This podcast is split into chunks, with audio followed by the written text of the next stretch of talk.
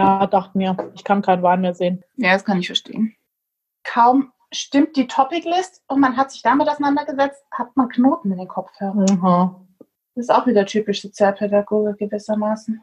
Es, muss, es muss jetzt nicht unbedingt Sozialpädagoge sein hier. Kann es auch du sein.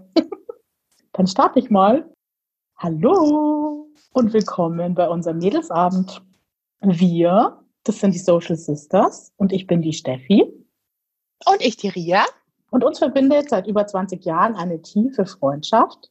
Wir sind sozusagen soziale Schwestern, daher auch der Name unseres Podcasts.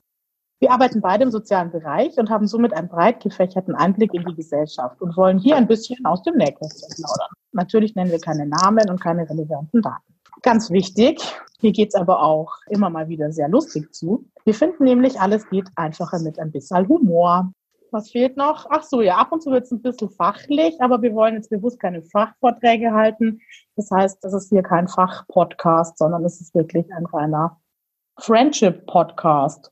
Wie das bei Sozialpädagogen und sozialen Menschen so ist, sind wir natürlich ganz versessen auf Kommunikation. Und das heißt, wir haben ein riesengroßes Interesse an euren Beiträgen, Fragen, Ideen und auch an euren eigenen Geschichten, euren Erfahrungen. Und wir freuen uns natürlich ganz besonders über eure Bewertungen bei iTunes, Spotify, Deezer und so weiter.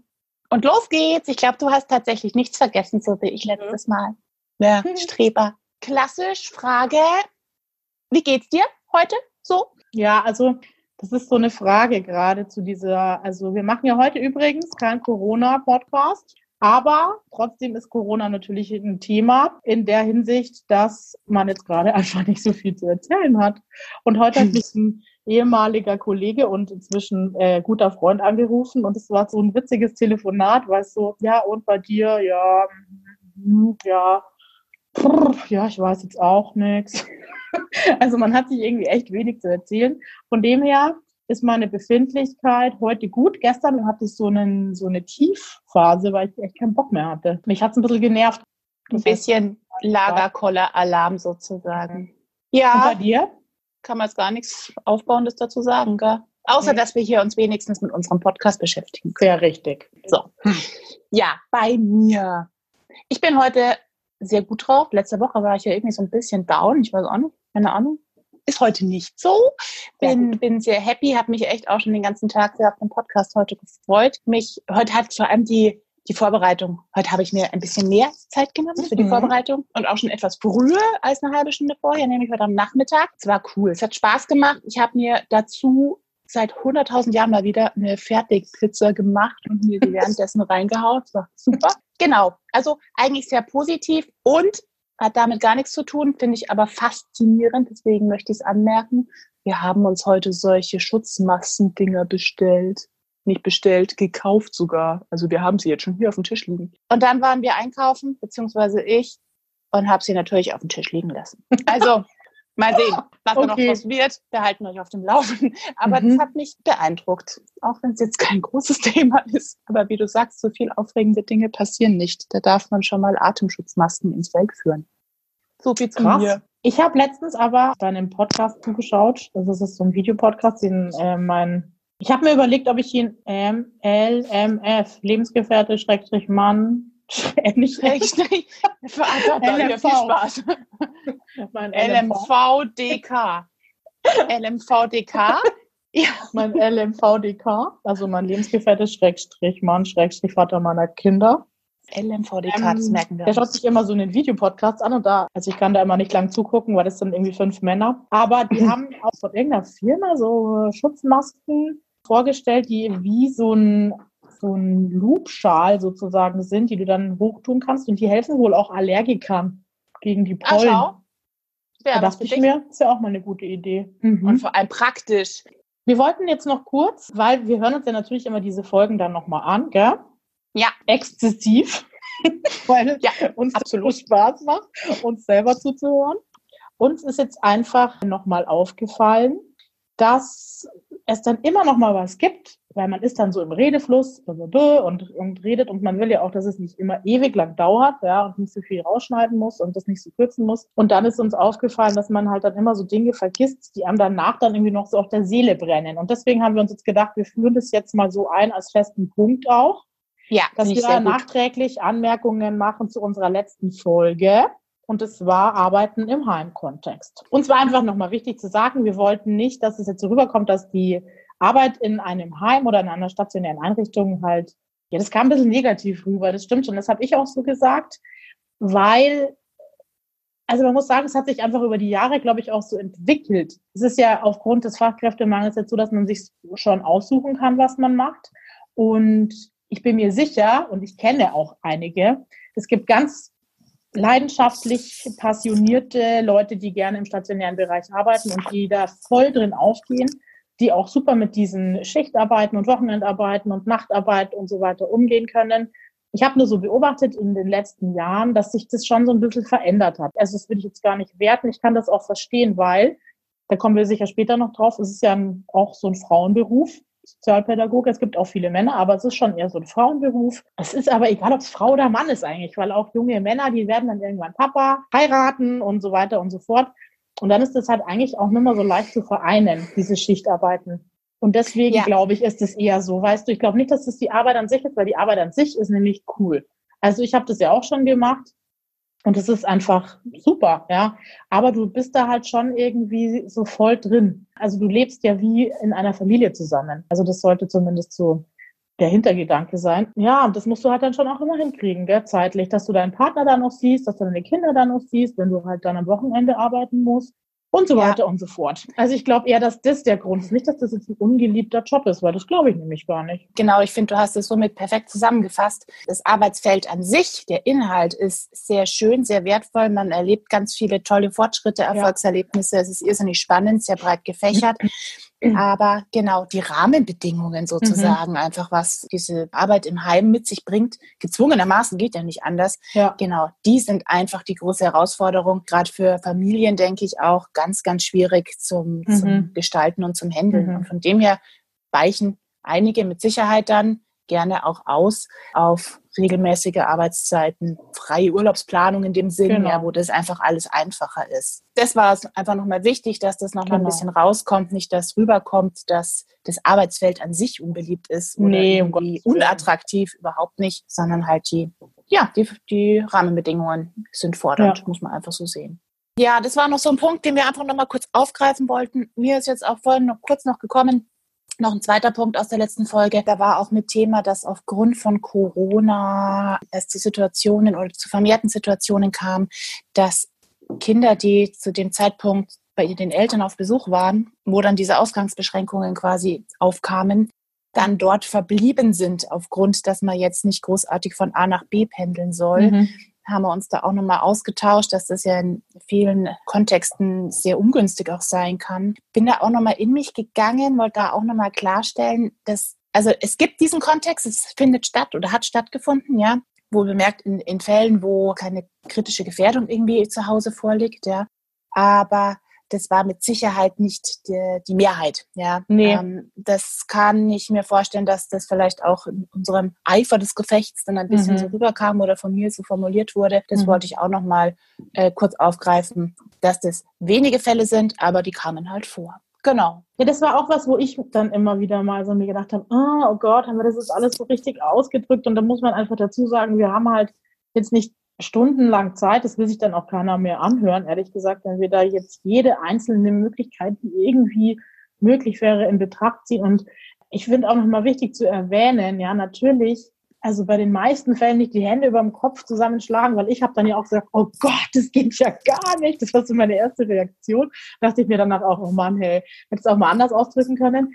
Also man muss einfach dazu sagen, es gibt die Fälle, da kommen Kinder in eine stationäre Einrichtung, weißt du wirklich einfach ganz fürchterliche Verhältnisse zu Hause herrschen. Das brauchen wir jetzt auch nicht beschönigen. Es gibt wirklich krasse Fälle und ich denke, jeder von uns hat sowas schon mal gehört und weiß das. Ja, also Ja. da finde ich, braucht man auch nicht jetzt irgendwie so tun, als wäre irgendwie heile, heile, wie sagst du, Regenbogen. Pony Regenbogenwelt. Und ich bin mir sicher, in solchen Familien wird es auch nicht so gewesen sein. Und bei anderen Familien, das haben wir ja in der Folge, in der ersten Folge auch schon beleuchtet, da kann ich mir auch gut vorstellen, dass sie das gut hinkriegen. Und der eigentliche Hintergrund bei einer stationären Unterbringung ist ja eigentlich immer die Rückführung in die Herkunftsfamilie. Ja, das ist ja ein wesentlicher Punkt von Heimarbeit. Es soll ja nicht so sein, dass die Kinder ewig im Heim bleiben, sondern es ist ja immer der Plan eigentlich, außer in ganz krassen Fällen, dass die Kinder irgendwann zurückgeführt werden können. Und unter diesem Aspekt hat es mit Sicherheit auch stattgefunden, ja, dass dann eben Kids dann relativ lang dann jetzt auch zu Hause sind. Aber wie gesagt, das sind letztlich vielleicht vermehrte, aber grundsätzlich eher mal die Ausnahmefälle. Und jetzt auch nicht überkritisch, aber halt auch, das darf man auch nicht verschweigen, halt auch grundsätzlich ist es halt nicht erfreulich, weil die, beziehungsweise nicht so zielführend, weil halt erarbeitete, Ja. schon positive Aspekte dadurch halt vielleicht Gef- Gefahr laufen, wieder ein bisschen rückfällig zu werden. Aber Ja.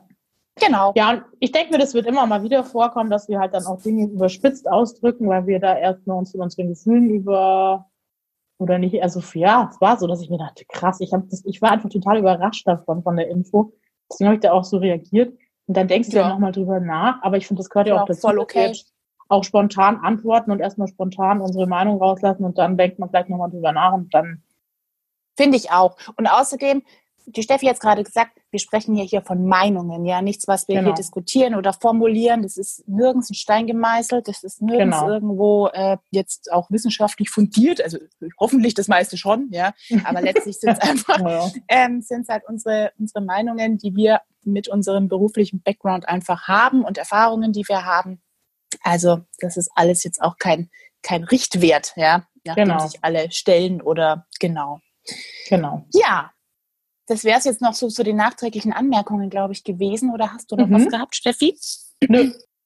Wir haben ja überlegt, was wir machen und hatten eigentlich erst den Plan, wieder was mit Corona zu machen. Und dann hat die Ria, und ich bin dann voll dankbar drüber, zu mir gesagt, boah, weißt du was, wollen wir nicht einfach gleich das typisch Sozialpädagogen-Thema machen, wovon wir letztens schon geredet haben. Und da haben wir gesagt, ja, das machen wir jetzt heute. Wir lassen es Corona mal Corona sein.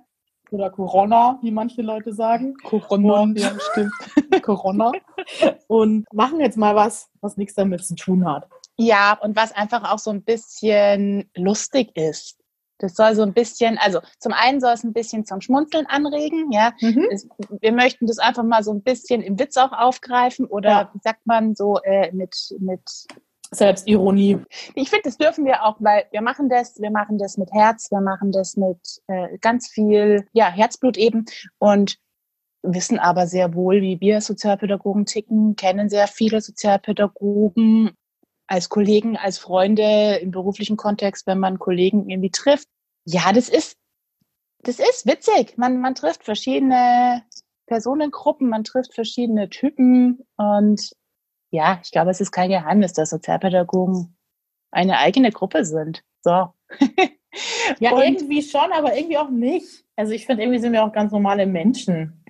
Richtig. Das ist definitiv so. Aber wir wollten uns ja erstmal so ein bisschen schon auf diese Ja. typischen Sozialpädagogen-Rollen oder Typen eben einfach mal just for fun uns damit auseinandersetzen. Man wird ja schon vom Studium an, finde ich, damit konfrontiert irgendwie.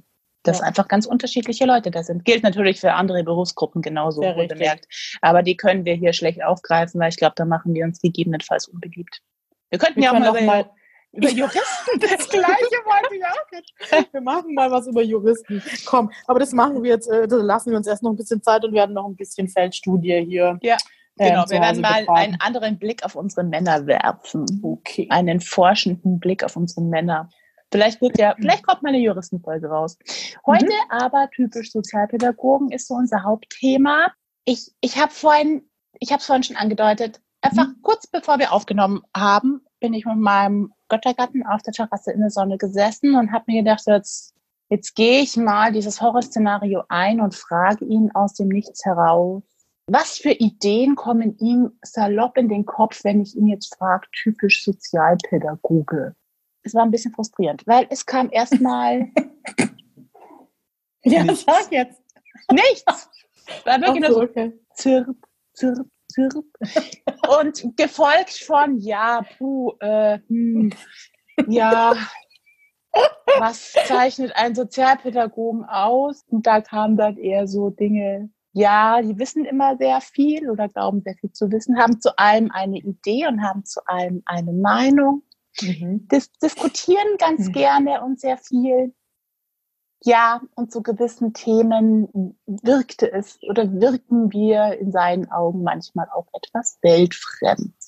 So. Weltfremd. Das lasse ich jetzt mal ganz wertlos so stehen. Puh. Okay. Ja, puh, mhm. habe ich mir auch gedacht. Ja, er, er hat dann auch kurz innegehalten. Es kam dann schon auch noch, ja natürlich, jetzt ganz davon abgesehen, dass sehr interessiert an Menschen und sehr nicht hilfsbedürftig sind. das hat nicht er gesagt, das habe ich jetzt gesagt. Oh Gott, oh Gott, oh Gott, hilfsbereit. Oh Gott, wollen mhm. Menschen helfen, wollen Lösungen finden. Das kam dann alles noch so im Nachhinein ein bisschen, um es nicht ganz so drastisch daste äh, dastehen zu lassen. Aber ja, das war so seine erste Idee, was ihm so in den Kopf kam. Jetzt muss man dazu sagen, auch er ist Jurist, wo, glaube ich, Welten aufeinander prallen. Ja, das muss man jetzt auch mal dazu sagen. Ja, gut. Und er kennt halt auch mich. Also ja. vielleicht kommt ein ganz bisschen, fließt da auch so mit rein, wie ich vielleicht aber, auch ein bisschen so ticke. Aber ja. Aber meinst du, ist es so? Weil ich denke mir oft, also wenn der, also wenn mein LMV mich hier so zu Hause erlebt, dann weiß der, glaube ich, überhaupt nicht, wie ich in der Arbeit bin, denke ich mir oft. Also das kannst du nicht vergleichen. Nee, das kann man auch nicht. Das sind dann, glaube ich, vielmehr so die persönlichen, also was dann da jetzt auch zum Beispiel, wenn es auf mich bezogen gewesen ist, wiedergespiegelt ja. ist, sind so persönliche Elemente, die man hat, ja, ja oder die ja. ich jetzt zum Beispiel habe. Ja, hoffentlich nicht. Also viel weltfremd ist schon sehr bitter, aber okay, wir lassen es mal so stehen. Ja, die klassische Beschreibung wollten wir, glaube ich, uns noch ein bisschen angucken, oder? Ich wollte noch sagen, jetzt auch wenn wir gerade eh bei diesem Juristen und äh, Lebensgefährte Schrägstrich Mann Schrägstrich Vater meiner Kinder Thema sind. Ich kenne ihn ja schon seit dem Studium und äh, witzig, ich habe, er hat leider keinen dieser Fälle mehr gefunden, aber schon hm. im Studium hatten die im Jura, Jurastudium so Fälle, also die kriegen ja dann immer so Fälle, die sie dann bearbeiten müssen zu irgendeinem Thema.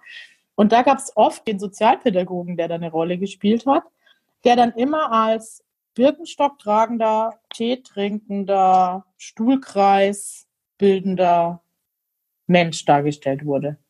Das waren so, also es war immer so, der Tee, dann kam der Tee trinkende, mit Birkenstockschuhen bekleidete Sozialpädagoge.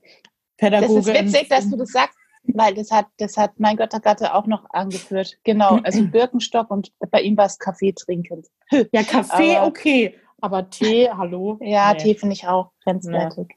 Aber, aber Kaffee trinkt doch jeder. Ist unsere Meinung. Hm. Ja. ja. Ja, aber woher kommt es eigentlich, gell? Bei die Beschreibung, ganz ehrlich, also jetzt ja. so Schlabber, Schlabberlook und Birkenstock und so, ähm, habe ich jetzt tatsächlich, würde mir auch ganz schnell ja. in den Sinn kommen. Wobei wir beide zum Beispiel überhaupt nicht so ticken. Nee. Ja? Also, aber es ist irgendwie so ein allgemeines Klischee. Muss man jetzt einfach mal so sagen. Mhm. Wobei es interessant wäre, woher das rührt. Aber vielleicht ist das auch aus der Vergangenheit noch ein bisschen mehr. Weiß man nicht. Ich habe gestern mal typisch Sozialpädagoge gegoogelt. In Vorbereitung gestern schon übrigens. Ja, wollte ich nur kurz nochmal erwähnen. Und wieder voraus. Mann, Mann, ich habe da einen Witz gefunden. Darf ich den mal vorlesen? Alle Sozialpädagogen, die jetzt zuhören, kennen den wahrscheinlich schon. Aber das ist jetzt so eine Frage und da gibt es mehrere Antworten drauf. Hast du den auch gelesen mit der Glühbirne? Ja, der war echt witzig. und, und, ich finde, da hast du ja alles drin. Und danach da hast du alles drin, da hast du alle Typen auch drin tatsächlich, okay. die wir heute so angucken wollen. Also die Frage ist, wie viele Sozialpädagogen brauchst du, um eine Glühbirne zu wechseln? Es gibt jetzt mehrere Antwortmöglichkeiten. Antwort 1, keinen. Dafür ist kein Geld in unserem Budget. Es ist nicht die Glühbirne, die einen Wechsel benötigt, sondern das System. ja. Nur, nur einen, aber er muss zur Supervision bei einem Elektriker, in Klammern multidisziplinärer Ansatz, um mehr über theoretische Ansätze der Elektrizität zu lernen. Wir wechseln keine Glühbirnen. Wir befähigen sie, mit ja. der Situation klarzukommen und sich selbst zu wechseln. ja. ja. ja. Super. Wir brauchen nur einen, aber wir müssen die Glühbirne da abholen, wo sie steht auch wichtig. Ja. Drei, einen für die Arbeit, einen um die Erfahrungen zu teilen und einen zur Supervision, damit die Professionalität der Arbeit gewährleistet ist. Keinen, die Glühlampe ist nicht durchgebrannt. Sie, Äh, erscheint, sie erscheint nur in einem anderen Licht. Aha, mhm. okay. Eigentlich eh egal, da die Glühbirne sowieso wieder dem Burnout-Syndrom anheimfallen wird. Nur einen. Sozialpädagogen haben nie ausreichend Zeit, um gemeinsame Termine zu finden. Das letzte war nicht so lustig. Aber Die fand ich auch nicht, aber ich fand am geilsten. ja, ich bin gestern abgebrochen. ich fand Bei die Selbstbefähigung am besten. Es ist nicht die Glühbirne, die einen. Nein, nee, wir wechseln keine Glühbirnen. Wir befähigen sie, mit der Situation klarzukommen genau. und sich selbst zu wechseln. Finde Ja. ich auch. Der ist am besten. Super. Geil. Ach, witzig. Ich habe ich hab heute das auch gegoogelt tatsächlich, Aha, siehst du zu mal. wissen, Mhm. dass du das gemacht hast. Natürlich schon vor mir. Aber das war auch der, wo ich echt hängen geblieben bin. Den fand ich super. Der, der war wirklich gut. Ich kannte den natürlich auch noch nicht. Nee, ich auch nicht. Ich habe mich mit sowas noch nicht beschäftigt, aber ist ja auch, deswegen ist es ja auch gut heute hier, gell? dass wir uns Ja, mal damit sehr. beschäftigen. Dass wir auch mal wieder up to date kommen hier, was Ja, okay. Witze betrifft. Sehr, sehr geil. Also ich glaube, so die klassische Beschreibung ist also Birkenstock-Teetasse, Stuhlkreis, ganz wichtig. Ich hasse es übrigens, Stuhlkreise. Ich Mhm. habe das im Studium schon gehasst, ja. ja. Aber es gibt ja die Leute, die gehen da voll drin auf. Die brauchen das kein Tisch in der Mitte und so weiter. Und auch immer diverse, das fällt auch mit darunter. Jetzt machen wir eine praktische Übung. Also Ja. Übungen. Oh Gott, so viele Übungen über die letzten zehn Jahre. Das ist echt brutal. Und es reißt nicht ab. Das ist echt Wahnsinn. Aber ich finde ja, diese Übungen sind Ja. auch noch ganz, ganz groß angesagt. Ein Rollenspiel. Rollenspiel auch Ja, wichtig. toll, Auch, ja. Oh Gott, Mhm. richtig. Es ist eine Übung. Oder Karten nehmen und beschreiben, was man damit verbindet. Ja, Was irgendwelche man Bilder, da? das machen auch die Supervisoren auch immer so, ja, jetzt Ja, da muss man- sich bitte ein Bild, wie ist heute Ja. Ihre momentane Stimmung und beschreiben Genau. Sie bla bla bla. Mhm. Dann Das so machen Sozialpädagogen auch Aufstellungsgeschichten. gerne. Ja, das machen wir immer gerne. Also ich hasse es, aber ich mache es auch immer gerne tatsächlich. Ich bin einmal, immer eine der Ersten, die sich meldet. Eigentlich damit ich es hinter mir habe, aber ich bin trotzdem immer live dabei. In meiner systemischen Therapieausbildung war das auch immer so. Und ich habe das echt irgendwie, mir hat es jetzt nie was gebracht. Es gibt ja Leute, die sagen, ähm, das bringt ihnen so viel und sie wollen üben, üben, üben, üben. Ja, aber ich bin schon immer ein Typ, ich übe lieber im, in der Praxis an den Klienten. Ja. Und dann merke ich ganz schnell, was ist was, womit ich gut umgehen kann und was ist jetzt was, was jetzt nicht so mein Ding ist. Ich finde das immer so ein bisschen befremdlich, irgendwie das so mit Kollegen zu machen, weil die Situation nicht echt ist und da kann ich. Und das habe ich halt immer im Hinterkopf, denke, das ist ja gar nicht, ja nur gespielt und dann, weißt du, wie ich meine? Ich finde es auch ganz schwierig, weil man halt auch irgendwie so künstlich irgendeine Situation herstellt. Und ich tue mir da auch sehr schwer, also da was, was rauszuziehen, jetzt wirklich für die Praxis, wie man das in Zukunft handhabt oder so, ja. Also im Sinne Mhm. von Lernen. Wo ich es manchmal ganz gut finde, das ist wirklich so klassisch Aufstellung eigentlich, sich in einzelne Rollen oder in einzelne Positionen reinzufühlen. Wie, wie geht's denen vielleicht tatsächlich? Das sind ja dann Mhm. immer nur so, ja, von, von tausend Optionen fühlt man vielleicht ein, zwei minimale Sachen, ja, in dieser Aufstellungssituation. Aber das finde ich manchmal ganz interessant und kann zu Aha-Effekten führen, sagen wir es mal Im so. Team finde ich ja. das auch super, haben wir das auch Also, früher. Ja, aber ich finde jetzt auch so, um, um, um Alltagspraxis zu erlernen oder Handlungssicherheit, finde ich, ist Learning by Doing in der Praxis, in Life. Bin ich der Typ, ich profitiere da mehr davon, wie du. Auch. Ich auch. Und ich Absolut. glaube, das ist auch, ich kann auch damit nicht umgehen, wo wir dann schon bei diesen unterschiedlichen Typen wär- wären, die es so gibt von Sozialpädagogen. Das kann man natürlich jetzt nicht pauschal so sagen, ist voll überspitzt. Wir wollen es natürlich auch ein bisschen lustig gestalten. Gell? Ja, das ist der Aber Hintergrund, also genau. es gibt sicher auch Leute, die von, von allen der Typen irgendwas haben und dann wieder einen neuen typ, Typus bilden. Aber mich hat das auch immer so ein bisschen gestresst. Wir haben das in der Teamsituation früher öfter gemacht, alle auch Familientherapeuten, systemische, das war Voraussetzung oder zumindest systemische Berater.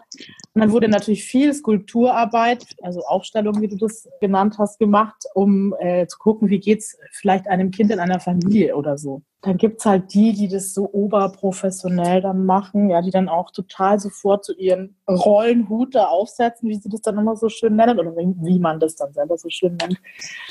Und ja, ich fand, also, ich konnte das dann manchmal auch nicht so ganz ernst nehmen, glaube ich. Und ja. ob das dann auch immer so ist. Ich habe mich dann oft auch gefragt, okay, vielleicht wussten auch schon Kollegen zu viel von dieser Familie und haben dann einfach auch viel hineininterpretiert, was sie selber, weißt du, wie ich meine, so für eine Idee dazu haben. Weil das ist ja auch sowas, was Sozialpädagogen so ein bisschen, wenn man sie besser kennt und mehr mit ihnen zu tun hat, so ausmacht, ist, dass ja dann viele oft so eine Idee von irgendwas haben und dann und dann tendiert das Ganze so in die Richtung. Ja. Genau.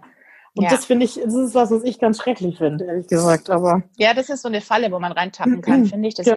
Das habe ich mir für später auch nochmal notiert tatsächlich. Ja. Da möchte ich dann auch gerne nochmal drauf eingehen. Ja. ja.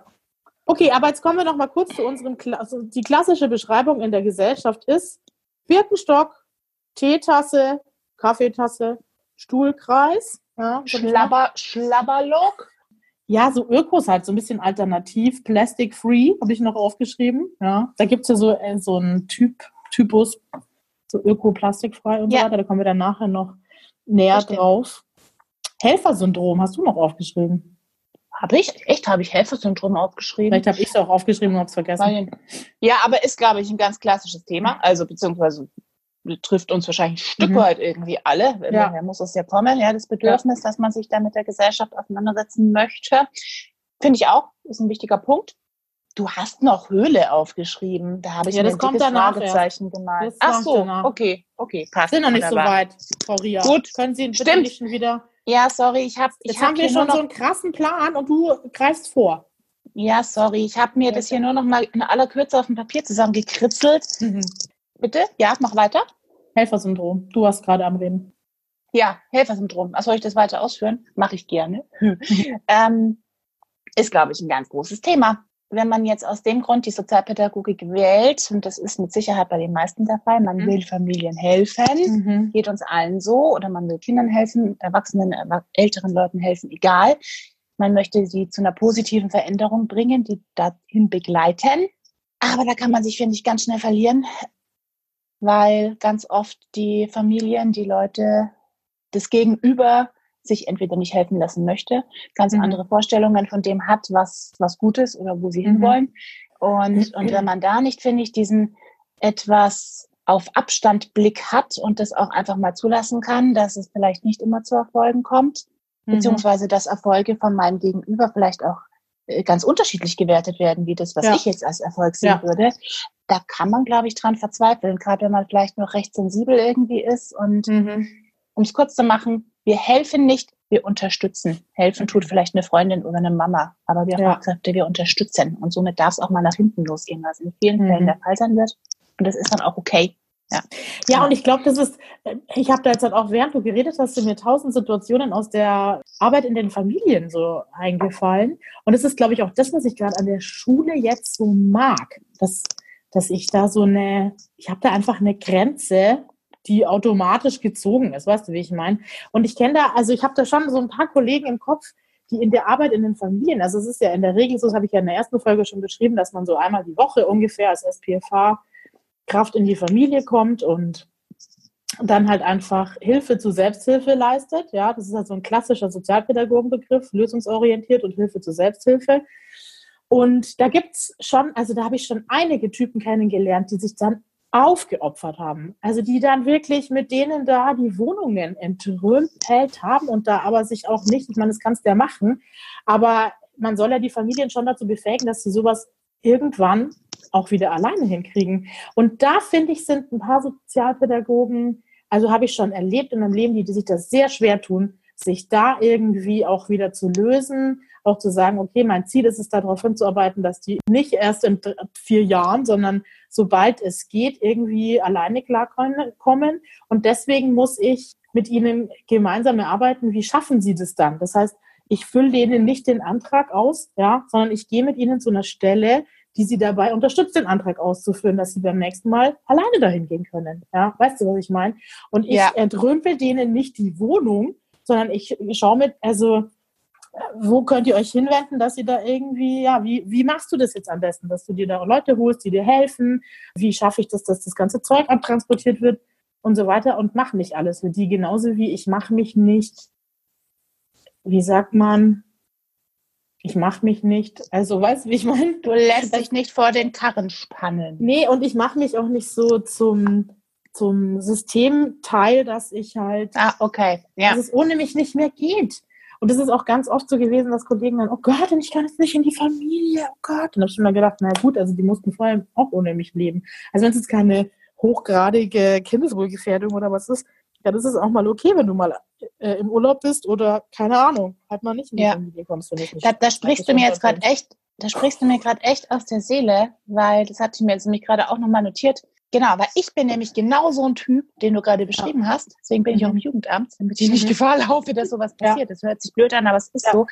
So dieses, diese Arbeit in den Familien, Mhm. ja, so sozialpädagogische Familienhilfe zum Mhm. Beispiel. Ich habe das im Studium mal gemacht, eine Zeit Mhm. nebenbei und habe da ganz schnell gemerkt, Mhm. das habe ich dir, glaube ich, damals schon zigmal erzählt, Ja. ich bin da einfach die absolut äh, nicht geeignete Person. Ja, jetzt nicht, weil ich fachlich total ungeeignet bin oder unfähig, aber ich bin genauso jemand. Wahrscheinlich, ich bin, glaube ich, so eine Helfersyndrom-Person Mhm. tatsächlich. Wenn ich merke, ich habe jetzt mit einer Familie Beziehung aufgebaut und merke, mei, da ist jetzt so viel zu machen. Jetzt müsste man hier das da und du und keine Mhm. Ahnung. Und das ist doch eigentlich alles ganz einfach.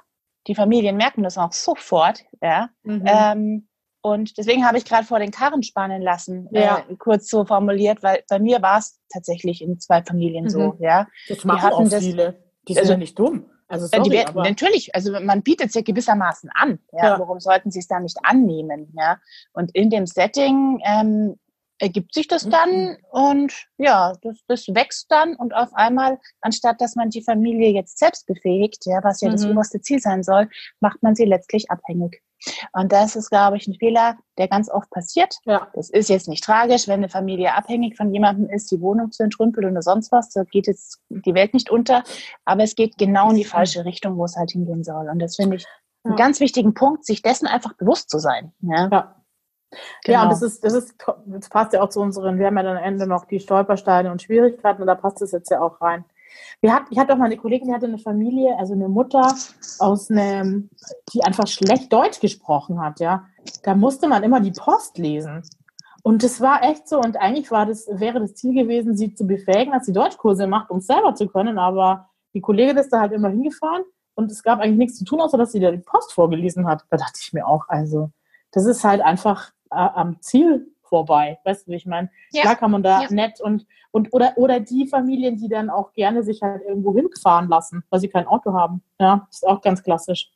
Also Mhm. das ist dann nicht mehr der Sinn der Sache. Und da ist halt, da neigen Sozialpädagogen schon sehr dazu, denen halt jetzt was Gutes zu tun. Weißt du, wie ich meine? Also wenn Ja. jetzt eine Mutter hochschwanger ist und die hat niemand, der sie ins Krankenhaus fährt, okay, dann fährst du sie dahin. Aber die müssen auch selber klarkommen und das können die in der Regel auch. Das ist für die halt schon so ein, also ich denke, ich denke mir, viele von den Familien wissen ganz genau, wie sie das auch gut ausnutzen können, oder? Ja, Wenn man es klar. mal so überspitzt sagt. Wenn Also- wenn sie es anbietet, würde jeder machen. Ja, klar. Und das ist halt, denke ich auch, machen. das macht dann unsere Fachlichkeit genau in diesem Berufssetting dann aus und auch in diesem Aufgabensetting, dass man da Mhm. abgegrenzt arbeitet, unterstützend und leitend, aber eben nicht sich vor den Karren spannen lässt, so wie es die liebe Ria ganz gerne getan hat. So, hab ich Ich, gelernt. Ich hatte mal ein, ein Mädchen, das ich betreut habe, das muss ich jetzt einfach mal kurz erzählen, die auf so einem, auf so einem, ähm, auf so einem Aussiedlerhof gelebt hat mit ihrem Opa, weil ihre Mutter verstorben war, sie keinen Kontakt zu ihrem Vater hatte, ja, der, also der wusste, glaube ich schon, dass es sie gibt, aber er hat sich nie um sie gekümmert, einfach, also das, die waren auch nie zusammen, die Eltern. Und die, ich kam in die Familie, als die Oma schwer krank wurde und es klar war, okay, also ich glaube, diese Oma wusste einfach, es dauert nicht mehr lang und ich sterbe. Ich glaube, das hat die gespürt und ich brauche jetzt jemanden. Mein, mein Mann, der ist einfach, das war ja früher einfach auch so, dass die Männer da jetzt nicht so diese Erziehungsaufgaben übernommen haben. Ja. Und bei der war ich dann, das war halt irgendwie Mai, da hast du dich, die hat mir so, das war wie so eine Ziehtochter dann fast schon, ja. Aber das war dann auch, als die Hilfe dann beendet war, okay. Aber es gibt sicher Familien, wo du mal mehr gibst, weil du halt wirklich so ein Helfersyndrom kriegst oder weil dich irgendwas so antriggert irgendwie, dass du, ja, dass sie dir einfach, dass du merkst, die, die braucht jetzt einfach jemand, der sich einfach um sie kümmert einfach, ja. Und das ist, finde ich, was an. Also das finde ich persönlich ist was anderes, aber das sage ich natürlich jetzt auch, weil ich das gemacht habe. Aber das kann ich ja auch machen, weil ich rede ja hier. Also von dem her passt die Sache ja. Darfst du so formulieren. Danke. aber, das zeigt, aber das zeigt halt wieder, wie äh, auch wie, wie viele Grauzonen es da einfach mhm. gibt. Ja, man, man redet sich da so leicht jetzt, gell? Aber letztlich, genau, ist es immer ein Abwägen und immer ein Neubewerten und auch immer situations- und zeitabhängig ja. und auch wie man selber drauf ist, wie die Familien gerade emotional drauf sind. Ja, es macht unseren Job ja auch so spannend, muss man auch dazu sagen. Eben. Was ich noch sagen wollte, das ist dir sicher auch aufgefallen. Also das war jetzt da bin ich mir jetzt echt unschlüssig. Wenn du das googelst, ich habe typisch Sozialpädagoge gegoogelt und der kam echt immer oben, verdienen nichts. Haben kein Geld, haben immer zu wenig Geld, verdienen immer zu wenig, sind immer, also, und da ja, dachte stimmt. ich mir, das ist ja, und es war so negativ besetzt. Also es war nicht so, ja, die Armen und die sind ja eigentlich so, für die Arbeit, die die machen, verdienen die echt wenig, sondern es war so, ja, haben immer zu wenig und blablabla. halt so. Es war so negativ. Und da dachte ich, das wollte ich jetzt schon mit dir diskutieren, weil das ist ja irgendwie schon auch spannend, finde ich, so die Haltung. Und jetzt gerade, jetzt kommen wir doch wieder zu Corona, ist es ja wirklich in den Medien auf einmal, jetzt wo so eine Krise hier ist, werden auf einmal diese Berufe, was wir schon immer wussten, Altenpfleger und so weiter, die viel Erzieher, zu wenig verdienen für die krasse Pädagogen. Erzieher, Pädagogen, auf einmal hast du ja die, also da gab es ja eine Umfrage, habe ich gestern gelesen, und ich glaube, 97 oder 98 Prozent der Deutschen haben abgestimmt, ja, die sollten mehr verdienen. Ja, weil man jetzt Spannend. auf einmal in den Fokus rückt, gell? Ja. Ja, aber wie siehst du das? Findest du das auch so übertrieben, ja, dass die Sozialpädagogen immer sagen, sie verdienen zu wenig? Oder siehst du hm. das, also unabhängig davon, dass wir natürlich mehr, gerne mehr Geld verdienen würden, aber. Ich will jetzt da äh, nichts Falsches sagen. Aber offen gestanden, also wenn du mir jetzt die Frage stellst, verdiene ich zu wenig Geld? Mhm würde ich jetzt sagen, nee, es ist eigentlich okay. Aber, aber äh, was schon stimmt, der Einstieg ist so krass. Mhm. Also das ist mir schon aufgefallen, wo ich nach dem Studium im Beruf eingestiegen bin. Da war das Gehalt sehr, sehr niedrig. Gut, ich war immer so in, in, im Amtswesen quasi unterwegs, zwar in verschiedenen, aber letztlich immer im Amtssetting. Da, da steigt man halt mit der Zeit ein bisschen auf. Aber da zum Beispiel muss ich sagen, wie es jetzt ist, am Anfang war es, finde ich, wenig. Damals habe ich damit auch irgendwie, war ich zufrieden. Ich für mich jetzt hier als Jugendamt, ich finde es tatsächlich, ich kann es jetzt nicht ganz so nachvollziehen, dass wir grundsätzlich zu wenig, äh, wahrscheinlich ja doch zu wenig gezahlt werden und äh, im Vergleich zu anderen Berufen wahrscheinlich. Genau und halt eben vielleicht auch wirklich zu wenig gewürdigt. Ja, kann man sich auch raussuchen, welche Stimmen man hören will. Ich bin da immer ja. eher optimistisch, aber man kann es auch anders sehen, muss ich auch sagen. Ich kenne jetzt nur meine berufliche Sparte tatsächlich. Mhm. Ich kenne andere, wo ich schon auch das Gefühl habe, das ist sehr, sehr knapp. Ja. Aber da Kommt hast halt du es, glaube ich. drauf an, wo du arbeitest und so weiter und welcher Träger. Total, genau, man kann es so schwer sagen, denke ich, wenn du jetzt irgendwo bei einem Träger angestellt bist oder eben im Amtswesen oder in der Klinik. Gut, da weiß ich es jetzt nicht, ja das ist alles sicher nicht weit oben angesiedelt jetzt vom Gehalt. Das will ich jetzt überhaupt nicht, dass man das falsch versteht. Aber ich würde es nicht pauschal sagen, dass wir massivst unterbezahlt sind, beziehungsweise ich denke mir halt, es gibt auch, es gibt auch Berufssparten, denen geht es nochmal sehr viel schlechter. So. Ich hoffe, ich habe jetzt nichts Falsches gesagt.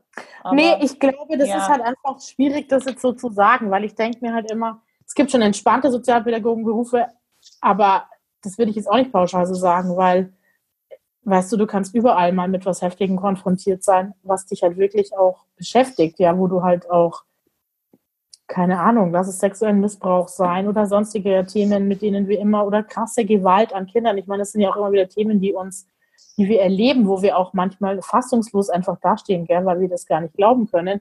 Und das ja. musst du ja auch aushalten können. Und ja, das ist halt die Frage, wie du das halt aufwiegst.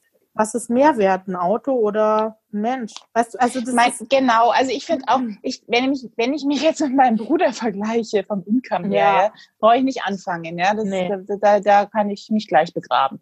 Ja. Aber ich denke, das ist so eine grundsätzliche Ungerechtigkeit, ja. die, die jetzt nicht viel mit dem Sozialpädagogenstand zu tun hat, sondern einfach mit unserer Gesellschaft, die, wo die ja. Schere immer weiter auseinandergeht, ja. Die einen Berufssparten, die die ertrinken in Gehalt gefühlt, ja, ähm, ja. und machen jetzt irgendwelche eigentlich in unseren Augen echt unwichtigen Sachen oder zumindest nicht weltrelevanten Sachen. Wahrscheinlich sind die genauso weltrelevant, aber fühlt sich für uns nicht so an und und wir machen eben aber auch sehr, sehr weltrelevante Sachen und ja, haben halt dann in dem Fall das Pech, dass wir keine 10.000 Euro im Konto haben im Monat. Ja. Genau. Ähm, Nee. nicht, da spielt dann unser, nicht. unser Herzblut dann wirklich Mhm. mit. Also das denke ich schon. Ähm, wenn man das nicht hat, vielleicht an der Stelle noch, wenn man dieses Herzblut für diesen Bereich und für die Menschen und für den Job Mhm. nicht hat, dann glaube ich, wird man jetzt auch hinsichtlich der äh, Gehaltsfrage nicht glücklich. Wenn man sagt, das erfüllt mich jetzt aber, mir macht es Spaß, mir macht es Spaß, Erfolge zu sehen, Menschen eben zu unterstützen, nicht zu Mhm. helfen, zu unterstützen, Mhm. ähm, da Erfolge zu sehen und auch, das finde ich, muss man auch hervorheben, ein wahnsinnig breit gefächertes mögliches Ja. Berufsfeld dann präsentiert zu bekommen, wo man, wo einem alle wirklich, ja, alle Richtungen offen stehen. Ja. Wenn man das zu schätzen weiß und darauf es anlegt, da tickt ja auch jeder unterschiedlich, dann wiegt es vielleicht auch ein bisschen auf, aber klar, aber die, die grundsätzliche soziale Ungerechtigkeit jetzt, was Berufsgehälter betrifft, die, da sind wir eher unten angesiedelt, würde ich jetzt Ja. schon so sehen. Mich hat jetzt eher auch so erschreckt, dass das so negativ besetzt war, diese Kommentare. Aber gut, lassen wir jetzt einfach mal so stehen, würde ich sagen. Oder? Lass mal mal so stehen. Ich mache mich da auch noch mal schlau. Das würde mich jetzt interessieren tatsächlich. Zur Klamottenfrage würde ich jetzt nur kurz sagen, okay, es gibt diese alternativen Ökos, die, aber jetzt muss ich jetzt persönlich sagen, es ist für mich jetzt nicht die Mehrheit. Also Gar nicht. ich habe alles schon erlebt von, keine Ahnung, tätowiert bis oben hin und von Schickimicki Blazer. Also ich glaube, das gibt alles. Das ist einfach was Persönliches. Sorry, aber diese Ja. Klamottenfrage und so und, und Dreadlocks und Birkenstockschuhe und so weiter. weißt du, wo die vielleicht ein bisschen mehr hinpasst, ist, Hm. also wenn, wenn ich das jetzt so höre, dann kommt mir mein Studium in den Sinn. Ja. Einfach wenn man Student ist, ähm, da, da laufen, also da sind mir am meisten solche Kollegen über den Weg gelaufen, Mhm. ähm, Ja, die einfach auch. so einen ganz anderen alternativen Ansatz hatten. Jetzt so im Berufsalltag sehe ich die kaum noch. Oder gibt es auch, aber Ja, ähm, okay, aber es gibt es auch in anderen Berufssparten, die ich Exakt, exakt. Finde ich auch. Ist ein Klischee, was man eigentlich so nicht bestätigen kann. Okay, Ja. aber dann kommen wir doch mal auf diese unterschiedlichen Typen, ja, die wir uns jetzt so ausgedacht haben. Und da ist der erste, wenn wir gerade dabei sind, der tiefenentspannte Ökotyp.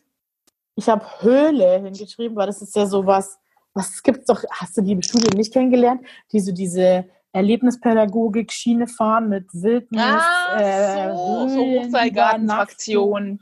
Hochseilgarten, Klettern, was gab's denn dann noch alles? Alles klar. Capoeira, bla bla bla. Also, Also diese ja ganze-. Diese ganze Erlebnispädagogik-Schiene. Und das waren auch die sozusagen. mit den Dreadlocks übrigens. Richtig, überwiegend. Aber- ich habe auch mal so einen Kurs belegt. Birkenstock-Schuhe anhatten.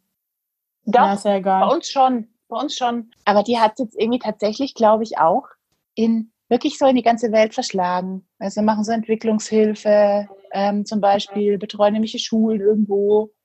Das ist immer nur das, was ich so über ähm, Ja. so, so, so Online-Geschichten ähm, mit, miterlebe, wo ich halt mit denen connected bin. Mhm. Aber passt wie die Faust tatsächlich. Also da sind Ja, einige irgendwie da gelandet, wo ich sie mir immer vorgestellt habe, glaube ich. Da habe ich auch manchmal so das Gefühl, dass die so auf ihrer eigenen Wolke schweben und das auch in der Arbeit tun und dann oft auch nicht glücklich sind, wenn sie in so Bereiche kommen, wo es halt dann doch so klare Hierarchien und Strukturen gibt und es klar einen Vorgesetzten gibt und du hältst dich an das, was der Vorgesetzte dir sagt. Die kommen damit überhaupt nicht klar. Und viele von denen haben das dann auch nimmer gemacht. Oder die machen dann irgendwie so Wildnispädagoge und Machen dann so eigene, An genau, Ja, machen eigene Angebote oder sogar Trägerschaften machen wir dann auf oder ja, suchen es zumindest. genau. Aber ja, das ist echt so. Genau, ich finde, das ist ganz wichtig, auch so ein bisschen so seinen eigenen Typen und seinen eigenen Wunsch zu kennen. Was will ich, wer bin ich, was will ich erreichen, in welchem Bereich möchte ich vielleicht? Weil, wie gesagt, damit genau diese Kollegen wahrscheinlich dann nicht perfekt im Jugendamt aufgehoben Mhm. sind. Vielleicht Nee. doch, ja, aber höchstwahrscheinlich eher nicht. Ich wäre jetzt auch nicht äh, tatsächlich gut aufgehoben in irgendeiner Schulgründung in Guatemala. Ja, das Nee. wäre jetzt auch nicht meins. Ich brauche die Struktur und die Vorgaben irgendwie. ja. Und da tickt einfach jeder anders und da ist jeder Typ auch irgendwie für sich so wertvoll. Ja, Ja, aber das ist ja in jedem Bereich irgendwie, Ja. glaube ich. Also es muss ja nicht nur die Sozialpädagogen sein. Nein. Also jeder muss sich so seine Sparte suchen und gut ist es. Aber es gibt die auf jeden Fall, aber ich finde, es ist nicht die Mehrheit. nee, das sind eigentlich so Einzelne. Ja, hätte ich jetzt auch so Die sind auch immer entspannt. Ja, es ist eigentlich immer alles entspannt. Und Die sind auch manchmal in Jugendhäusern, oder? ja, genau. Kommt die machen hin? halt Ich auch glaub, so, ja, hab ich auch so. Freizeitmaßnahmen und so, halt so Jugend, nicht Jugendhilfe, sondern äh, so, wie heißt das, offene Jugendarbeit oder so, wo Mhm, du halt immer so genau. Streetworker oder sowas. Genau, Genau. Da, da passen die zum Beispiel, finde ich, auch irgendwie gut rein. Okay, was haben wir noch für einen Typ? Den überengagierten Theorientyp. Ja, es gibt ja auch so diese, die halt immer alles nach irgendeiner Theorie oder irgendeinem, irgendeinem krassen, irgendein krasses Projekt, nach irgendeinem Buch oder was weiß ich, was sie gelesen haben oder irgendwie, weißt du, also, und die halt auch immer so viel labern. Oh, das ist ja auch was an Sozialpädagogen. Hm, Jetzt können machen wir auch noch gut. einen Podcast. Jetzt werden Ich gerade denken, ja, was machen wir eigentlich jetzt gerade die Wer, wer im Glashaus sitzt, gell? Ja.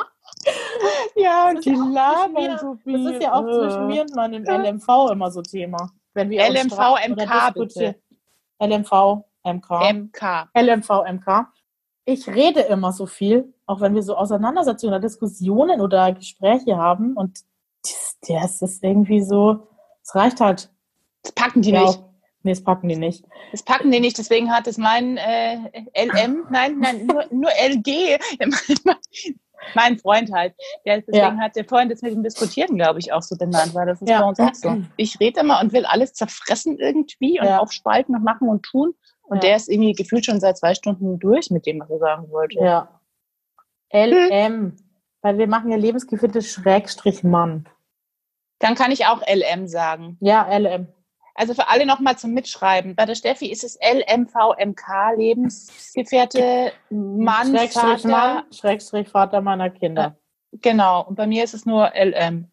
Lebensgefährte, Schrägstrich Mann. So, Ja. kurz auf Topic. Gut. Ja. Aber die gibt's diese überengagierten Theorietypen, Sehr die, glaube ich, ganz wichtig sind, jetzt zum Beispiel für irgendwelche Projektarbeiten oder sowas. Die, also ich kann das ja zum Beispiel gar nicht, ja, da bin ich irgendwie, Gar nicht. das interessiert mich nicht so, Mhm. ja. Ich weiß auch nicht, warum, es ist einfach nicht so mein Feld. Dafür sind die mit Sicherheit top, aber genau, Praxisorientierung könnte da vielleicht ein bisschen schwier schwerer Mhm. fallen, beziehungsweise denen, die dann auch ziemlich fordern und ein bisschen das Konzept stören. So. Ja, aber das Konzept ist ja passend, weil die brauchen ja für alles ein Konzept. Die brauchen für alles ein Konzept und die brauchen für alles eine Arbeitsgruppe und dann brauchen sie das und dann muss man das ja wieder diskutieren und das müssen wir dann, ja, dann brauchen wir nochmal extra Zeit dafür, müssen wir das nochmal zusammensetzen. Ja, ja. Und dann muss man das dafür. wieder aus, Oh. auswerten in gemeinsamen Gesprächen und die. Ergebnisse von der Auswertung, die werden dann wieder im nächsten Gespräch irgendwie ausgewertet. Ja, Und um dann das Meeting irgendwie abschließend nochmal auf die Reihe zu kriegen, muss es dann aber nochmal abgehalten werden. Mhm. Und am Schluss steht dann ein Grillfeuer oder so.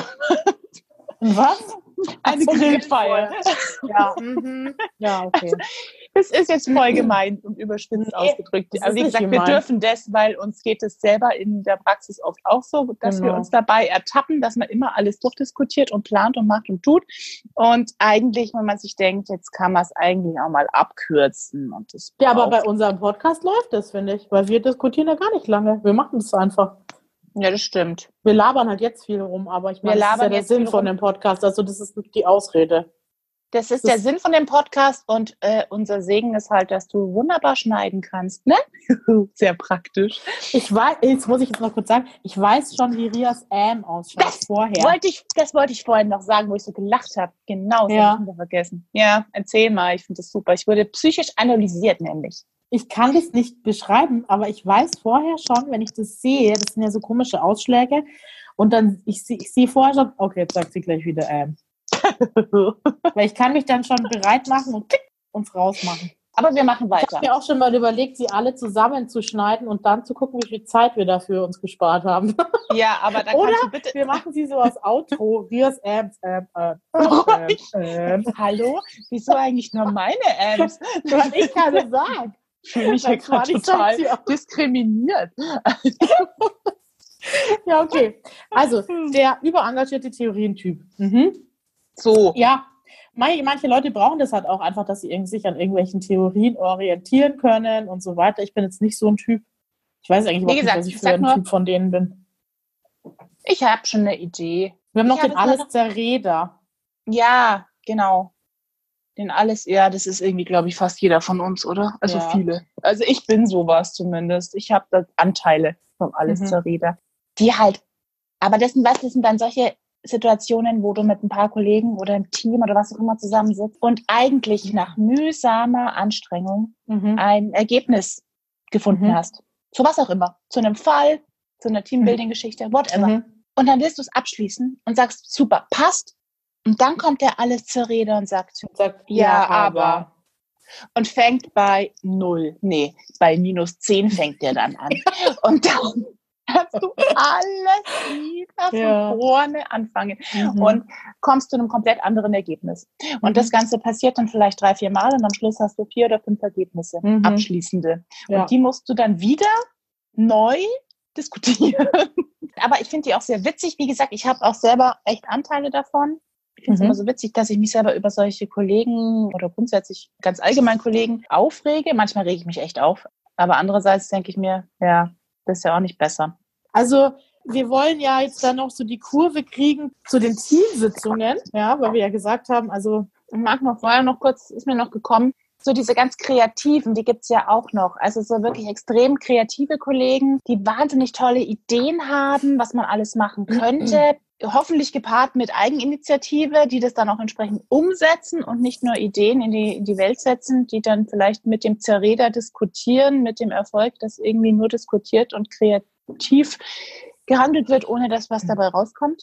Die finde ich irgendwie, fand ich auch noch wichtig zu nennen. Also wirklich so ganz Mhm. kreative Kollegen, das, waren dann immer die in den Kunstprojekten zum Beispiel Mhm. in der Uni, Mhm.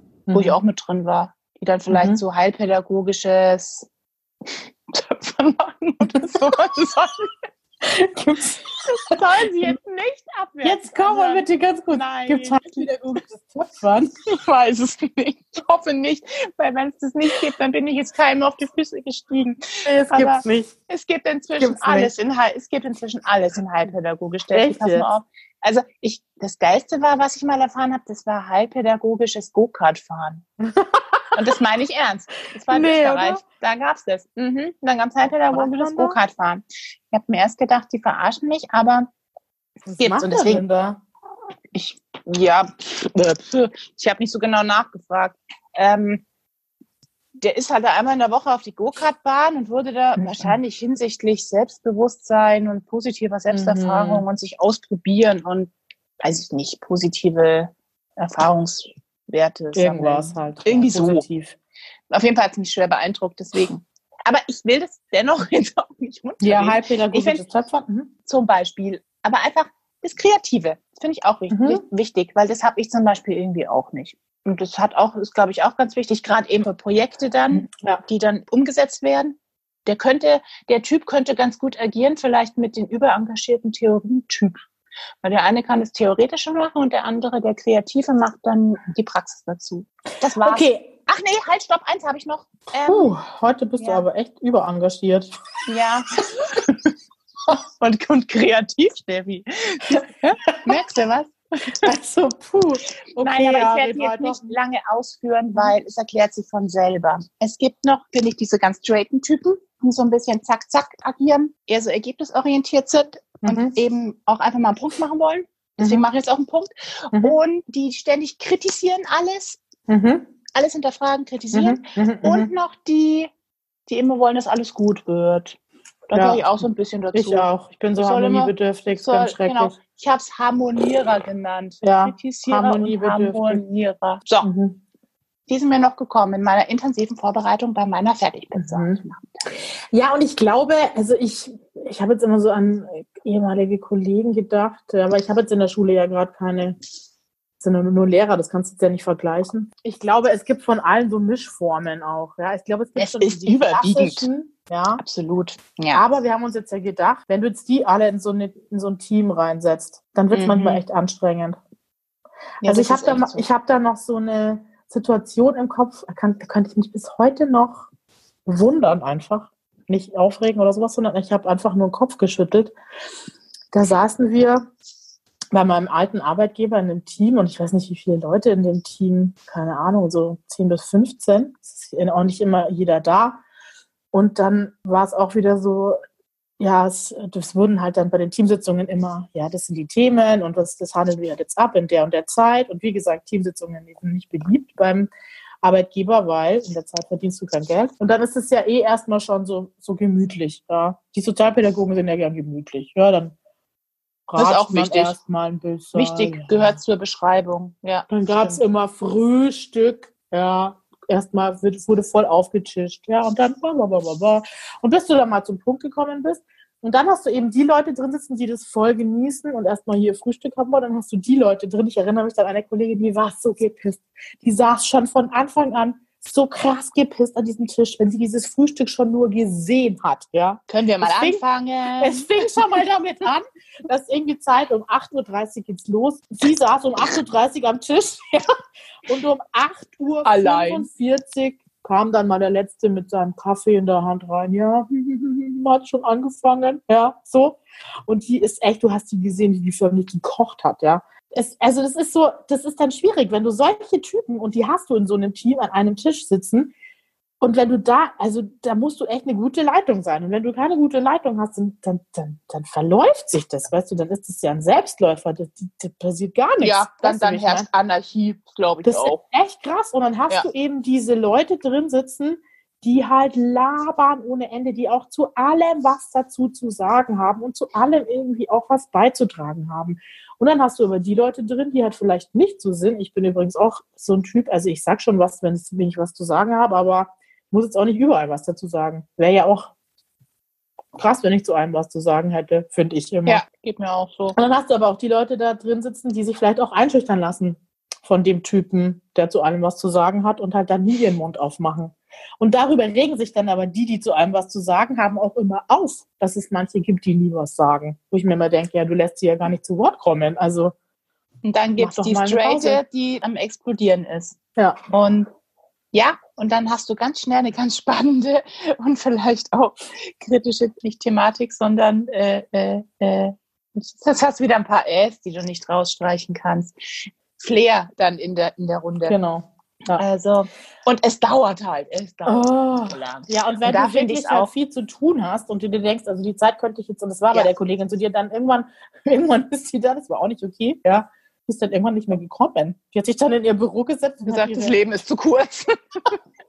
das war auch krass, weil dann sitzen halt die ganzen Sozialpädagogen, die dann harmoniebedürftig auch wieder alles analysieren müssen. Ja, was ist jetzt mit der los?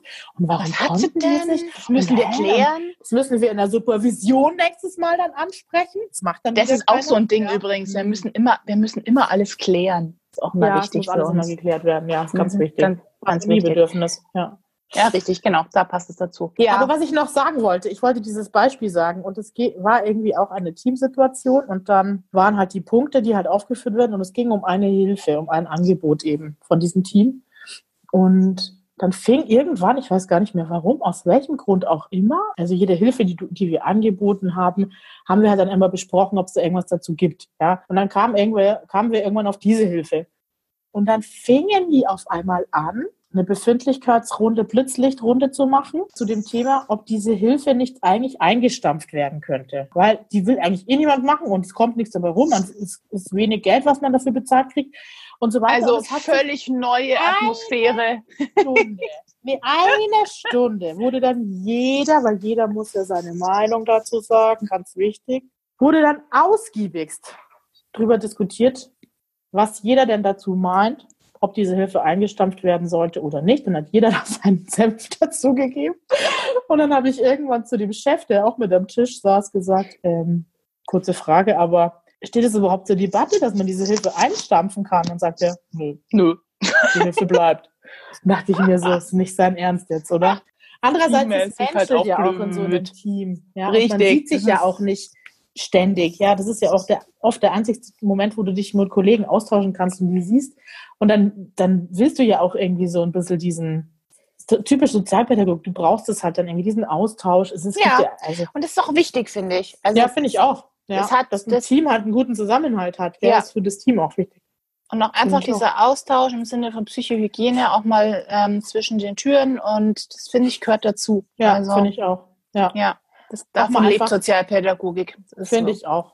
Und auch irgendwie mal drüber Witze zu machen, ja. Also ja. ich möchte keinen Sozialpädagogen Ich wette, es gibt keinen Sozialpädagogen, der sich nicht auch mal lustig macht über diese Situationen, die man da erlebt. Nein, Der das gehört einfach mit Humor dazu. nehmen. Ja, weil sonst ist es einfach doch zu ernst und auch zu Ja. tragisch hier und da. Ja. Also Ja. finde ich auch. Sehr spannend auf jeden Fall, diese verschiedenen Typen. Und wie du schon gesagt hast, Steffi, A sind die von uns erfunden bzw. zusammengetragen, aber ich glaube, Mhm. wir haben den einen oder anderen vielleicht ganz gut getroffen. Mhm. Also jetzt nicht Kollegen an sich, sondern Typen. Ja, es gibt mit Sicherheit zigtausend andere, wenn man das so benennen will, beziehungsweise natürlich hat jeder alle Typen irgendwie in sich drin. Ja. ja, und es Ja. kommt ja auch auf das Thema drauf an. Es gibt sicher auch mal Teamsitzungen oder, oder Zusammenkünfte, wo du halt schon viel zu sagen hast und wo du dann diejenige bist, die halt irgendwie die ganze Zeit das Wort führt und überall was zu, zu sagen hat. Weißt du, Ja. wie ich meine? Das kannst du ja, Ja. nicht so pauschal sagen. Und es gibt ja in jedem Arbeitsbereich. Das ist jetzt halt nur auf Sozialpädagogen runtergebrochen. Es gibt auf jeden Fall tatsächlich diese, oft diese Befindlichkeitsrunden vorher. Ist das bei euch nicht so? Also bei uns in unseren Teams gab es das immer so. Ja, wie geht's jedem heute? So wie es wir übrigens auch machen. Typisch sozialpädagogisch. Das hast du dir nämlich. Ich dachte mir, ah, okay. Ja, schon, habe ich mir auch gedacht. Das ist Mhm. fachlich wieder. Wir haben das bei uns eigentlich nicht. Aber das ist auch eine andere Struktur irgendwie. Gell? Wir haben eine andere Struktur. Wir haben bei uns einfach Fallbesprechungen. Bei uns ist das wirklich mehr so diese straighte Schiene, muss ich jetzt einfach Mhm. sagen. Also schon sehr kollegial, das ist uns sehr wichtig und auch viel Austausch wirklich zwischendurch und gegenseitige Unterstützung und Beratung. Jetzt so, wie geht's jedem? Das findet mehr so in diesen Tür- und Angelgesprächen Mhm. statt. Genau. Also Befindlichkeiten sind echt mega wichtig für Sozialpädagogen. Ja. Nur, dass ihr das alle wisst, aber wenn ihr selber Sozialpädagogen seid, wisst ihr das eh. Von dem her lassen wir das jetzt einfach so stehen. Finde ich auch. Und kommen noch zu einem Aspekt, den ich auch ganz wichtig finde und spannend. Du hast es genannt, Stolpersteine, gell? Mhm. Und Fallen, in die man vielleicht tappen kann, ja. Als Ja, das ist mir einfach ein Anliegen. Ich glaube, deswegen habe ich das so genannt, weil ich nämlich schon immer mal wieder so die Erfahrung gemacht habe, dass es halt auch Kollegen und Kolleginnen gibt, und das mag ich jetzt gar nicht abwerten, sondern es ist einfach menschlich und normal, die halt, glaube ich, so eigene Themen mit reinbringen und dann halt nimmer die Neutralität wahren, die wir halt eigentlich wahren sollten. Ich kann das, ich habe mir gedacht, ich mache das an meinem Beispiel. Ich kann das ganz offen auch sagen. Und zwar ist es so, ich bin ja Trennungsscheidungskind, das weißt du. Und ich habe seit, keine Ahnung, wie lange, meinen Vater nicht mehr gesehen, seit ich so zehn bin oder so wahrscheinlich. Ich weiß es gar nicht mehr. Auf jeden Fall ist das für mich natürlich so ein Thema mit diesem Vater, ja. Und ich habe dann Mhm. irgendwie, einerseits ist es so, dass dich das vielleicht beflügelt. Ich habe zum Beispiel in einer Erziehungsberatungsstelle mal gearbeitet und habe so äh, Kindergruppen gemacht für Trennungs- und Scheidungskinder. Und da war das super, weil da war ich halt einfach, das war dann wie so eine Selbsthilfegruppe unter Kindern, ja, und es ging so drum, schau mal, es geht nicht nur mir so, sondern es gibt auch noch ganz viele andere Kinder, denen es so geht und es ist ja dann auch was Entlastendes für Kinder, wenn die Eltern sich trennen oder scheiden lassen und gerade wenn es dann auch heftig abläuft. Da war es oft so, dass ich dadurch profitiert habe, dass ich selber die Erfahrung gemacht habe. Aber ich hatte bei diesem Fall, wo ich vorhin erzählt habe, lustigerweise, bei diesem äh, Mädchen oder dieser Jugendlichen, wo die Oma dann auch verstorben ist, kurz nachdem die Hilfe begann. Da war dann natürlich, kam natürlich irgendwann das Thema mit diesem Vater auf. Und dieser Vater hat sich dann irgendwann gemeldet und ich habe gemerkt, dass ich die, dass ich die Tendenz aufkommen spüre, das eh als Finger weg. ja, ich habe dann so gemerkt, so, boah, das wird eh nix und ach, der verspricht jetzt nur irgendwas, was er dann eh nicht hält und so weiter. Das sind halt so, so Geschichten, da wo man schon vorsichtig sein muss, ja, dass man nicht in diese Falle tappt, dass man irgendwie Themen von sich auf jemanden anderen überstülpt, sondern man muss halt Ja. so viel, also das muss man, also das heißt nicht, dass man solche Fälle nicht machen kann, sondern das heißt einfach nur, dass man sich dessen bewusst sein muss oder dass man das halt spüren muss. Es war dann leider bei dem Fall so, die haben sich dann wieder getroffen. Das war natürlich mich also das war dann super, weil dann haben die sich wieder getroffen und haben so eine super Beziehung aufgebaut. Und ich dachte mir, ach, cool. Das hat mir dann selber so gedacht, so einen neuen, neuen Mut gegeben und so neue Hoffnung. Ja. Und ich mir dachte, gut, siehst du, es ist nicht überall so. Ja, Geht auch Das ist anders. Es geht Ja. auch anders und dann war es aber leider doch wieder anders. Naja, okay. Man hätte es ja vorher schon gewusst. Ah, nein, ja, genau. Genau eben Ich habe so. mir dann schon, nicht. der Gedanke kam dann schon hoch, dass ich mir dachte, Ja. war ja klar. War ja, Und klar. dann musste ich selber wieder, nee, äh, äh, äh. Also, und ich glaube, das ist halt einfach in so vielen Bereichen so, weißt du, jeder bringt ja so sein eigenes Päckchen und seinen eigenen Rucksack mit und wie du vorhin schon so richtig gesagt hast, oft ist das ja auch der Grund, warum die Leute in den sozialen Bereich gehen, ja. Also das muss man schon einfach mal ehrlich so sagen. Ja klar, kann der erste ausschlaggebende Grund gewesen Ja. sein, ja, dass man in die Richtung tendiert. Und deswegen finde ich auch immer, du bist gleich dran, Entschuldigung, ich rede gerade wieder also zu viel. red, Das ist red. Wahnsinn. Red, Ich red. finde deswegen auch immer gut, wenn Sozialpädagogen selber Therapie machen oder selber Unterstützung haben oder, oder keine Ahnung, Therapieausbildungen machen, wo du auch sehr viel Selbsterfahrung machst und dich deiner, dir deiner eigenen Themen bewusst wirst und so weiter. War natürlich bei meiner systemischen Therapieausbildung, da wurde ja jeder, hat ja eine Familienaufstellung gekriegt von dem Leiter des Instituts, also jeder war da mal dran. Familienrekonstruktion hieß es da übrigens. Und da war natürlich auch mein Vater Thema. Wie hätte es auch Wow. anders sein können.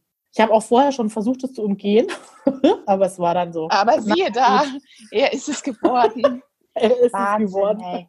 Ja, krass. okay. Eigentlich nicht zum Lachen, aber wie gesagt, äh, Humor muss einfach doch mit dabei sein. Weil, wie gesagt, es sind einfach auch kritische Themen mal, die Ja. einen auch wirklich persönlich betreffen. Okay, aber hast du das auch schon mal erlebt? Leute, Ich die das ihre auch, eigenen ja. Themen mitgebracht haben? Oder war bei dir schon mal so ein Thema, wo du gemerkt hast, das ist jetzt irgendwie, bin ich jetzt Ich gerade weiß das von mir auch. Ich finde, das ist ein ganz wichtiger Aspekt, sich dem wirklich bewusst zu werden und sich da wirklich auch mit sich selber auseinanderzusetzen. Was Mhm. sind denn Themen, die mich irgendwie antriggern, die mich irgendwie auch, auch fertig machen und dann vielleicht auch in der Fallbearbeitung und Mhm. Begleitung der Leute dann hemmen oder falsch Mhm. agieren lassen. Bei mir ist das, ich weiß nicht genau, wo es herrührt, aber was bei mir einfach ist, ich weiß für mich, dass ich ganz schwer umgehen kann mit Klienten, die an psychischen Störungen leiden. Mhm. Also ganz konkret sind es wirklich so schwere depressive Episoden oder Borderline-Thematiken. Ja, das Das weiß Thema. ich von mir, das macht mich fertig. Und ich Mhm. halte es nicht aus. Ich, wahrscheinlich deswegen, weil es so gefühlt ausweglos irgendwie Ja. ist. Bei den Depressiven legt sich, ich spüre diesen Negativschleier, der Mhm. über allem liegt, den spüre ich so krass und nehme den selber auch so krass wahr. Und das, boah, das dämpft mich selber förmlich. Mhm. Da tue ich mir ganz, ganz schwer, da wirklich fachlich und klar zu bleiben, ja, um mich da in diesen Strudel nicht mit reinziehen zu lassen. Und bei der Borderline-Thematik, da ist dieses, dieses Manipulieren. Ist Boah, auch, das- ich Sucht, ist aus. auch beim, beim. Sucht-Thematik ist eigentlich ähnlich, wenn, wenn die Leute gelernt haben, strategisch zu manipulieren. Aufgrund einer Störung, aufgrund einer Mhm. Sucht, egal warum. Mhm. Machen die ja nicht böswillig, aber sie machen es. Mhm. Und das macht mich fertig. Ich Mhm. bin da immer sehenden Auges. Ja, genau, ah, also ich, ich sitze dann immer so gegenüber solchen Leuten und denke, ah, und die reden und ich denke, ah, jetzt kommt wieder diese Manipulationsschiene Mhm. und zack, bin ich drin und bin Mhm. schon manipuliert. Manipuliert. Zehnten, zehnten Auges, ja. Okay. Und und das ärgert mich jedes Mal so dermaßen. Man kann dann schon wieder zurückrudern. Das ist jetzt kein Weltuntergang. Aber das sind Fälle, die finde ich so wahnsinnig schwierig und anstrengend und für mich gefühlt auch Ja. immer so ein bisschen ausweglos. Ja, da tue ich mir schwer. Und Mhm. ich weiß für mich, dass ich bei diesen Fällen aufpassen muss und da genau hingucken und mich gegebenenfalls auch unterstützen lassen oder viel in Richtung Supervision hingucke oder Mhm. kollegiale Beratung. Aber bis heute, aber ich weiß es inzwischen wenigstens. Ja, ich fall, es ist ich fall immer was. wieder drauf rein. Ja. Weil das wollte ich jetzt auch noch sagen. Es gibt natürlich auch Themen, die erst aufkommen. Also das ist jetzt nicht so, dass du da vorher weißt, ja, okay, das ist mein Thema, das ist mein Thema, das ist mein, also das ist sowieso nicht so. Das, äh, also ich glaube, da musst du schon wirklich Therapie machen oder dich wirklich eingängig mit dir selber beschäftigen, dass Ja. du da irgendwie auch so ehrlich bist halt zu dir. Ja, also und das ist ja auch ein Thema von Sozialpädagogen, dass sie oft so unfehlbar sein wollen. Weißt du, wie ich meine? Also das ist ja so diese Haltung, die man so, die, die man so Ja, klar. erwartet. Aber ich habe die Erfahrung gemacht in Familien, das sage ich dir ganz ehrlich. Ich bin da ehrlich gesagt oft offen mit Themen, die mich selber auch beschäftigen oder auch mit meiner Tochter. Also ich habe auch früher so äh, Umgänge begleitet und oft mit im Pflegeelternkontext. Und ich habe oft gemerkt, diese Pflegeeltern, die waren oft so froh, wenn ich gesagt habe, oh, das ist bei meiner Tochter genauso. Und dann waren die oft so, dass sie gesagt haben, mein Gott, Gott sei Dank, also das ist einfach normal, ja. Kinder in dem Alter sind ja nicht ohne. Und die waren dann oft so am Hin und Her überlegen, ist das Kind jetzt völlig geschädigt aus der Herkunftsfamilie und ist es deswegen oder ist es einfach eine normale Entwicklung von dem Kind? Und wenn du dich Ja. bei- Familien oder bei Klienten, wenn du da einfach offen bist und sagst, hey, ich bin auch nicht perfekt und also bei mir läuft da auch irgendwie mal was schief, dann kommst du viel besser an, als wenn du immer so dieses Erhabene und ich bin ja, also, weißt du, wie ich meine? Diese Fachlichkeit auch mal weglassen und sich so auf die gleiche Stufe zu stellen. Also ich habe mich da, da habe ich auch sehr, sehr gute Erfolge schon, schon Ja. erzielen können und habe das Gefühl, da fühlen sich die Leute wohl. Ja, Und das finde ich ist ja schon immer so die erste Voraussetzung, dass sich Leute wohlfühlen, bevor sie dann aber auch von unserer Fachlichkeit profitieren können. Ja? Ja. Und dann haben wir, finde ich, die perfekte Mischung beieinander. Auch klarzustellen, das betrifft mich jetzt gerade im Jugendamt sehr oft, dass hier niemand erwartet, dass der andere perfekt oder gut sein muss und dass wir das persönlich auch sehr wohl nicht sind, also Ja. jetzt als Jugendamtsmitarbeiter. Das, Ja. Da finde ich immer dieses auf die gleiche Stufe kommen auch nochmal ganz, ganz wichtig, um da einfach auch Vertrauen zu gewinnen. Und eine Offenheit und dann erst macht es auch Sinn, dass man gemeinsam irgendwo hinschaut. Ja, mit dem Ja, Leuten und da- zusammen. Da habt ihr halt, da habt ihr als Jugendamt schon gegen viele Vorteile anzukämpfen. Gell? Also das ist Wahnsinn. Also ich glaube, der Begriff ja alleine schon. Ja, der ist einfach negativ hören, behaftet. ist Ja, Wahnsinn, klar. ja. Ist so. Ich hatte mal eine Kollegin zu dem Thema jetzt einfach und also die hat, da war ich schwanger und habe einfach meine Fälle einfach gerade so alle übergeben. Und ich hatte einen Fall, wo es um sexuelle Übergriffe vom Stiefvater an den jugendlichen Stieftöchtern sozusagen. Und hab den, sollte den dann, es war alles Vorgabe von meiner Chefin, wer kriegt welchen Fall und so. Ich meine, da, hat, da haben wir dann ja auch nichts mitzureden. Das denken, würden die Sozialpädagogen ja immer gerne alles mitentscheiden, aber es ist Da halt muss dann auch mal so. Eine Ansage her. Ja, es muss auch einfach mal eine Ansage her und da können manche ganz schlecht damit umgehen übrigens. Und dann habe ich ja diesen Fall halt, äh, machst halt irgendwie Familienkarte, also machst halt ein Genogramm und zeigst halt auch blablabla, und dann gibt's halt, übergibst die Akte und dann erzähle ich von diesen, diesen sexuellen Übergriffen und dann springt, das war eine neue Kollegin, die ist glaube ich einfach auch meine Elternzeitvertretung oder so gewesen und dann springt die auf, fängt an wie verrückt zu weinen und rennt aus dem Raum und war weg dachte ich mir, so, Oh, oh. okay, sexueller Missbrauch ist es, glaube ich, einfach was, was nicht ihr Thema ist, ja. Oder wo sie einfach vielleicht irgendwie Erfahrung hat. Und ich dachte mir in diesem Moment, okay, das geht gar nicht, dass die in so einen Fall, also in so eine Familie reingeht, wenn die da selber jetzt gerade noch so ein Thema damit hat. Und es war einfach ganz frisch. Also es war jetzt nicht so, dass das jetzt schon seit zwei Jahren bekannt war mit den Übergriffen, sondern es war gerade hochaktuell. Ja, ich dachte mir, wenn jetzt da noch eine Familienhelferin reinkommt oder eine Erziehungsbeistandschaft in dem Fall, die halt da selber so hoch emotional ist, dass sie sich von mir jetzt dann nicht zusammenreißen kann. Also es klingt jetzt hart, aber dass sie von mir da jetzt sagt, die kannte mich ja nicht. Also wenn du jetzt seit drei Jahren schon Teamkollege bist, dann weinst du vielleicht auch mal voreinander, wenn du das ist, aber die, die war ganz neu. Egal, lange Rede, kurzer Sinn. Ich habe dann halt meiner Leitung einfach gesagt, du pass auf, also ich weiß es nicht, aber es war die und die Situation. Ich weiß nicht, ob das so gut ist, dass die Kollegin halt den Fall übernimmt. Und das hat die mir bitter übel genommen. Die Kollegin ich oder die Leitung? Die Kollegin, die Leitung nicht, die hat dann gesagt, du gehst nicht rein in die Familie, wie sie, als hätte ich auch gemacht als Leitung, aber einfach um sie zu schützen. Ja, das war jetzt nicht so Ja, dieses, klar. du kannst es nicht, sondern es war nur so, okay, nee, das geht einfach nicht. Und ich finde, das muss auch gehen. In Fällen, wo du einfach irgendwie Leute kennst oder wo du einfach sagst, nee, geht gar nicht, ich habe da jetzt ein Thema. Und das sind wir wieder beim Thema von vorhin. Idealerweise, das hört sich jetzt so oberlehrerhaft an, aber nur deswegen, weil wir selber halt die Erfahrung schon Ja, bei uns selber so gemacht haben. Und idealerweise kennt man seine Themen oder merkt selber, wenn ich jetzt irgendwie übermäßig emotional reagiere, dann das zu merken und da reinzuspüren und es entweder zu bearbeiten und den Fall zu übernehmen oder auch ich finde, das ist völlig in Ordnung. Ich habe das auch schon gemacht, zu sagen, es tut mir leid, ich komme da nicht klar, ich mhm. ich werde der Familie so nicht gerecht. Ja. Ich werde mir nicht gerecht, ich werde der Familie nicht gerecht. Und ja, man kann ja dann sich überlegen, ob man das angehen möchte für sich, um das zukünftig auch selber betreuen zu können. Aber ich finde es ganz, ganz wichtig, da diese Ja. Offenheit sie auch sich selber gegenüber zu haben, weil man schadet, im schlimmsten Fall schadet man der Familie, wenn man dann total überaufgeregt und dramatisiert Ja. da reinmarschiert, anstatt mit einem kühlen Kopf. Also das finde ich wirklich Ja. ganz, ganz wichtig. Das kann man gar nicht oft genug betonen. Da, da kann man viel, viel kaputt machen, wenn man Pech hat. Ja. Ja, und es ist ja auch okay. Also ich meine, ich kann man, ich finde, man kann ja froh sein, wenn man einen Arbeitgeber hat, der dann sagt, okay, es gibt ja auch Arbeitgeber, die sagen, es ist mir egal, du gehst da trotzdem rein. ja. Und für mich war das dann schon hart. Es war dann für mich auch wieder hart, weil ich mir dachte, also die, für die kam das rüber, als wollte ich sie da jetzt irgendwie schlecht machen. War jetzt nicht deine Absicht, gell? Es war nur, Ja. also es war noch nie meine Absicht, jemanden schlecht zu machen. Und weil ich da einfach gar nicht der Typ dafür bin. Aber okay, also ich wollte da einfach sie schützen, wollte natürlich auch diese Mädels, die ich da lange betreut habe, irgendwie in guten Händen wissen und wollte nicht, dass es jetzt da irgendein, ja, keine Ahnung. Und die Leitung wollte sie auch nur schützen, aber die hat das halt ganz falsch aufgefasst. Wie ist es denn war's ausgegangen? Hat sie es dann übernommen Halt oder? Nee, sie hat es dann nicht übernommen. okay, finde ich dann auch konsequent.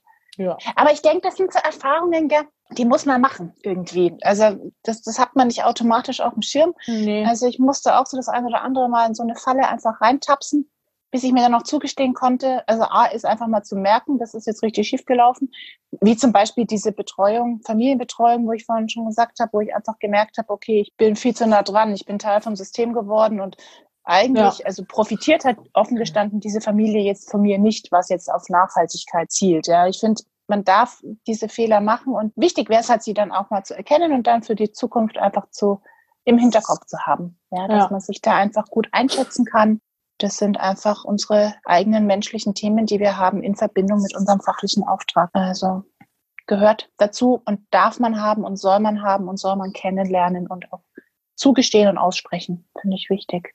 Ja. Ich wollte ganz kurz, wir hatten es vorhin schon angedeutet, aber es ist mir wichtig, das nochmal zu betonen. Auch nur so eine Falle, da bin ich auch oft reingetappt dass man, wenn man jetzt mit dem Gegenüber arbeitet, egal in welchem Bereich, mit Kindern, Jugendlichen, Erwachsenen, Familien, Alten, Wurscht, man will ja irgendwo hinarbeiten. Man ist ja mhm. nicht umsonst an den Menschen dran, man will ja irgend, irgendeine Aufgabe hat man. Und zu diesen Aufgaben gehört meistens, dass man irgendwelche Ziele verfolgt und mhm. irgendwo hinarbeiten möchte. Und ganz oft, finde ich, passiert mir ist es oft passiert und ich erlebe es auch im Alltag heutzutage bei verschiedensten Kollegen, dass wir uns Ziele überlegen, was wir jetzt wollen, in Anführungsstrichen, alles im Guten, Thema Helfersyndrom, was die Familie am besten jetzt erreicht. Ich sage jetzt Familie, weil das ist mein Kontext. Ja. Kann man auf alles übertragen. Sprich, man hat so eigene Mindeststandards oder Standards, mhm. die man eigentlich erreicht haben möchte. Das möchte man dann auch fürs Gegenüber so und hängt denen dann quasi Ziele hin oder Standards mhm. hin, die die jetzt erreichen sollen, ohne überhaupt darauf einzugehen, ganz ehrlich,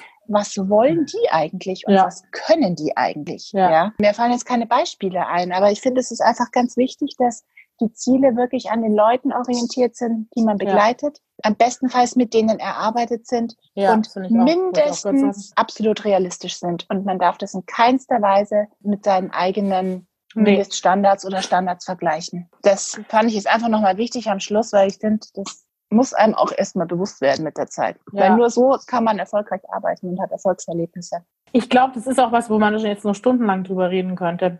Richtig. Das Thema. Weißt Richtig. du, weil es ist ja, das, also da könnten wir ja, wenn wir jetzt unsere Arbeit in einer Podcast-Folge beschreiben könnten, dann würde das nicht viel spannend sein. Weißt du, wie ich meine? Ja, und dadurch kommen also, einfach nochmal Unterthemen auf und das sind alles nochmal Dinge und oder teilweise ja. waren Sachen dabei, die wir vielleicht auch einfach separat uns nochmal anschauen.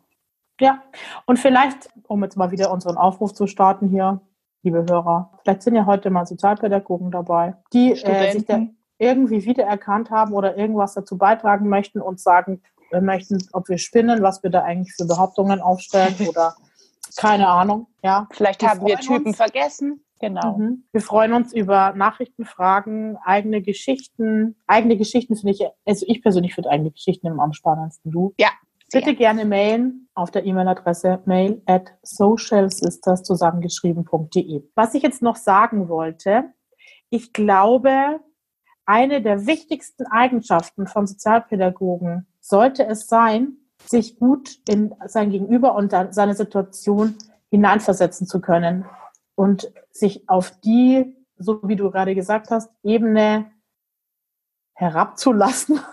wollte ich jetzt äh, sagen? Nein. Auf die Ebene zu begeben, auf der sich dein Gegenüber halt sich befindet. Und es gab schon Familien, die ich betreut habe, da war es einfach wichtig, dass ich denen gesagt habe, was zu voll untypisch sozialpädagogisch übrigens ist, okay, also ich komme nächste Woche wieder an dem und dem Tag, bis zu dem Tag haben sie das und das erledigt. Punkt. Und die haben das gebraucht die konnten nicht damit umgehen, dass ich, ja. dass wir jetzt da, und wenn ich das bei einer anderen Familie gemacht hätte, die hätten mir nie wieder die Tür aufgemacht. Und ich glaube, es bedarf eines hohen Gespürs, wie die, der, dein Gegenüber so tickt, ja. Und das finde ich, kriegst ja. du ja schnell raus. Durch ein bisschen Fühlen und so weiter. Kann ich mit dem jetzt auch mal Klartext reden oder geht es bei dem gar nicht? Es gibt ja Familien, da kann man einfach sagen, also passen Sie auf, ich merke, hier ist das und das und ich finde das kritisch. Und es gibt Familien, da kannst du nur irgendwie durch die Blume und ganz freundlich und höflich und viel positiven Wertschätzen und so weiter an die rankommen. Und ich glaube, das ist das Wichtigste. Ja, ein ganz, ganz wichtiger Bestandteil. Bei uns im Team wird es immer so nett benannt, dass man wir, wir wollen neugierig sein und, und haben Interesse an unseren Familien oder an den Mhm. einzelnen Leuten, an den einzelnen Situationen. Und das finde ich sagt ganz viel aus, weil wenn du da einfach diese Neugier hast, das Interesse hast, die wirklich individuell kennenzulernen, dann kannst du die nämlich auch individuell mit denen gemeinsam arbeiten und eben auch realistische Ziele Mhm. definieren, wo man dann auch Und? hinkommen kann. Aber ich sage dir, also es ist meine Meinung, es macht was aus, ob du das wirklich hast, das Interesse, oder ob du das nur spielst. Absolut. Und das, das muss authentisch sein und das ist die Grundvoraussetzung, dass du diese Empathie, dieses Einfühlungsvermögen auch dann haben kannst, ja, Mhm. oder hast und mitbringst. Ja. Also das muss wirklich authentisch sein.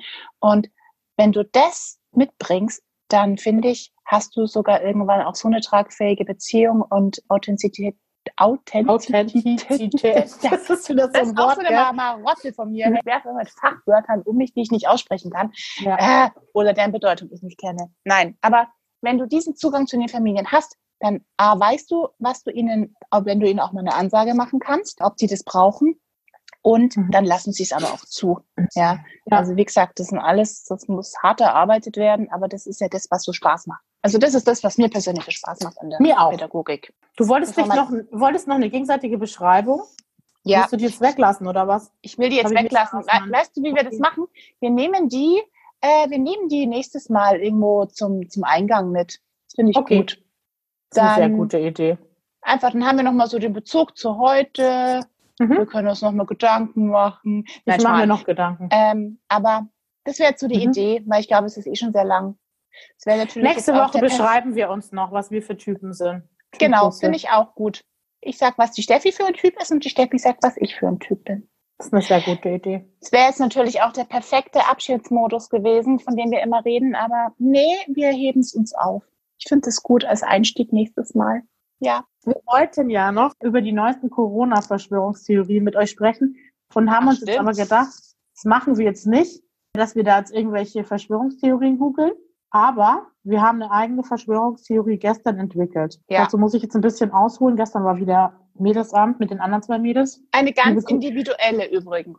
So. Ja, liebe Ja. Grüße an dieser Stelle. Okay, es ist so. Die Ria und ich, wir kennen uns jetzt ja schon 100 Jahre. ewig lang, was ja auch der Grund ist, dass wir diesen Podcast machen. Und wir waren, glaube ich, erst einmal zusammen im Urlaub, gell?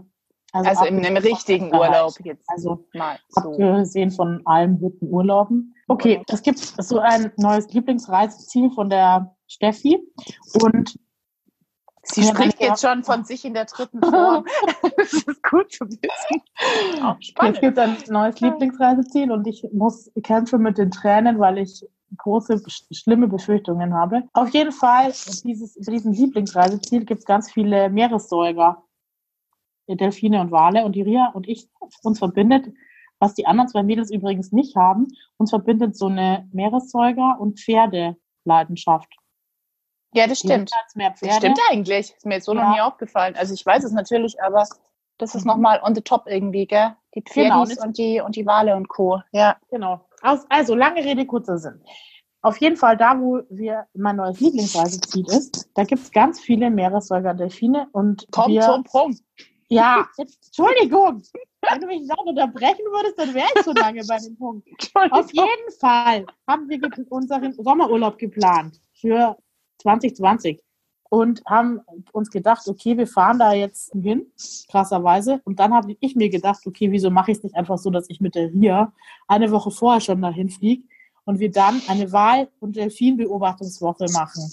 Zusammen Mädelsurlaub, coole Ferienwohnung, mega cooler Ort. Und wir haben das gebucht und wir haben gestern festgestellt und, das, und haben gedacht, krass, wir haben das gebucht. Wir haben das gebucht. Wir haben das krass, wir haben das gebucht. Es kann eigentlich So, nichts mehr so passieren. weit waren wir noch nie, dass Noch es so nie. fix und konkret war. Also es war in trockenen Tüchern. Es war Ja. in trockenen Tüchern. Endlich, nach Jahren. Ja, Und ich sage euch, an Ah. diesem Tag ist Corona ausgebrochen. wahrscheinlich. Und das war der passiert. Grund. Weil Ja. es, ich, hier, ich glaube, wir können nicht fahren. Und ich habe echt immer mehr Sorge, dass wir nicht fahren können. Es ist echt scheiß. Ich habe immer noch so ein bisschen, nein, so ein bisschen optimistisch bin ich immer noch, aber Okay. nee, es zeichnet sich ab, weil es halt auch so ein Corona-Krisenland ist tatsächlich und es ist Mhm. wirklich ein bisschen das Worst-Case-Szenario deutet deutet sich irgendwie an allmählich und dass das halt nicht klappt. Und wahrscheinlich ist Corona nur deswegen ausgebrochen, damit wir Okay, wieder also wir unseren Mädelsurlaub Ja. nicht machen können. Damit das Schicksal möchte nicht, dass wir unseren Mädelsabendurlaub, Mädelsabend, Mädelsabendurlaub. Wir Mädelsabendurlaub hatten sogar schon den wir Plan, es einen so. Podcast von da zu machen. Mein Ja. Gott, Es Leute. war alles geplant, es war alles, es ist auch übrigens alles gezahlt, ja. ja, Also es ist wirklich, es ist wirklich frustrierend. Ja. Aber Steffi, was meinst du, wie groß die Freude ist, wenn es dann doch noch klappt? Ja, aber wenn, dann wollte ich noch jetzt hier festklopfen, damit das auch gleich alle hören. Wenn es jetzt nicht klappt, wir buchen dann gleich für nächstes Jahr, gell? Ja, klar. Eh klar. Wir bleiben da dran. Mal gucken, welcher Virus dann wieder freigesetzt wird. Nein, nee. Es ist, oh Gott, es ist gerade fast ein bisschen zu krass, gell? Es ist zu lächerlich, beziehungsweise zu, zu zynisch, wenn man das so sagt. Zu sehr Nein, ins Lächerliche gezogen. Nein, ich finde, das darf man auch mal so sagen. darf man auch mal so sagen. Aus Frust. Naja, Okay. vielleicht klappt's ja noch. Jetzt komm, jetzt sind wir mal optimistisch. Wir Wir wollten sind jetzt optimistisch. Ist auch blöd, jetzt Depri aufzuhören. übrigens. Ja. Sind wir wieder fröhlich. ich überlege gerade, ob mir noch irgendwas vom, vom, ach ja! mir fällt noch was ein zum Abschluss.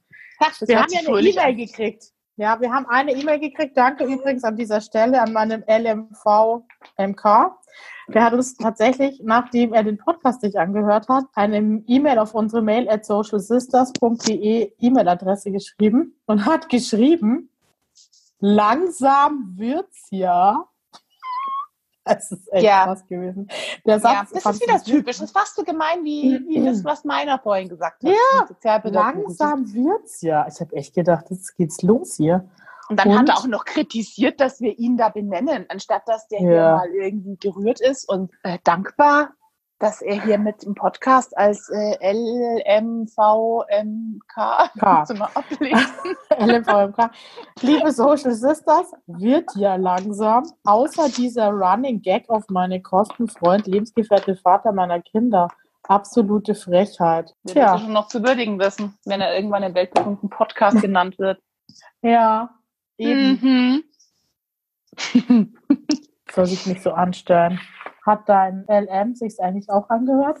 Äh, offen gestanden auch immer nur teilweise.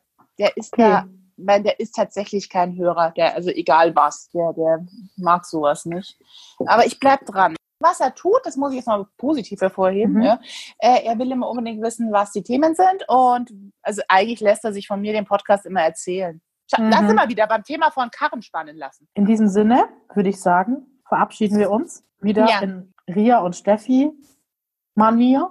Du machst es ja immer ein bisschen ausführlicher als ich, also bitte. Ja, ich habe mir jetzt gedacht, ob ich heute mal auf die knallharte Tour versuche und einfach nur äh, Tschüss sag, aber dann musst du jetzt noch irgendwas dazu sagen, dass sich das nicht ganz so hohl anhört. Also immer der, der das Intro macht, muss auch hinten raus lang labern. Ist eigentlich eine Idee. Genau. Dann mach mal. Also von meiner Seite, ciao, ich schön war's. Ich freue mich aufs nächste Mal und die Steffi darf jetzt lang labern. Ich laber aber nicht lang, sondern ich bin ja nicht so der Typ der langen Worte. Deswegen mache ich es jetzt einfach kurz. Vielen Dank fürs Zuhören. Wir freuen uns, wenn ihr nächstes Mal wieder zuhört. Und wir freuen uns besonders über Nachrichten und Bewertungen. Nachrichten bitte auf die Mailadresse. Hier, wie heißt die? Ich weiß sie immer noch nicht auswendig. Warte. Social Nein. Sisters zu Mail. Das wird dein Part und bleibt dein Part. Mail at socialsisters.de. Und das ist übrigens, habt ihr sicher schon analysiert, so typisch, ja, dass die Ria das immer noch nicht weiß. Ja, Ja, kann ich jetzt gar nicht so kannst abstreiten. uns gar nichts dazu sagen. Und wir wünschen euch eine gute Woche. Wir melden uns in einer Woche wieder. Das wird wahrscheinlich nicht für immer so bleiben, aber jetzt erstmal Corona sei Dank. Machen wir wöchentlich im Podcast. Juhu! Thema wissen wir noch nicht. Genau. Wir lassen uns selber überraschen. Mal sehen. Aber wir kennen die Introfrage schon mal oder Eingangsfrage. In diesem Sinne, Also, vielen Dank fürs Zuhören. Lieben. Macht's gut. Schön war's und bis nächste Woche. Nächste Woche. Tschüssi. Übrigens, die Steffi ist manchmal schon so ein Zerreder, entsprechend, was sie gerade verneinen wollte. Tschüss.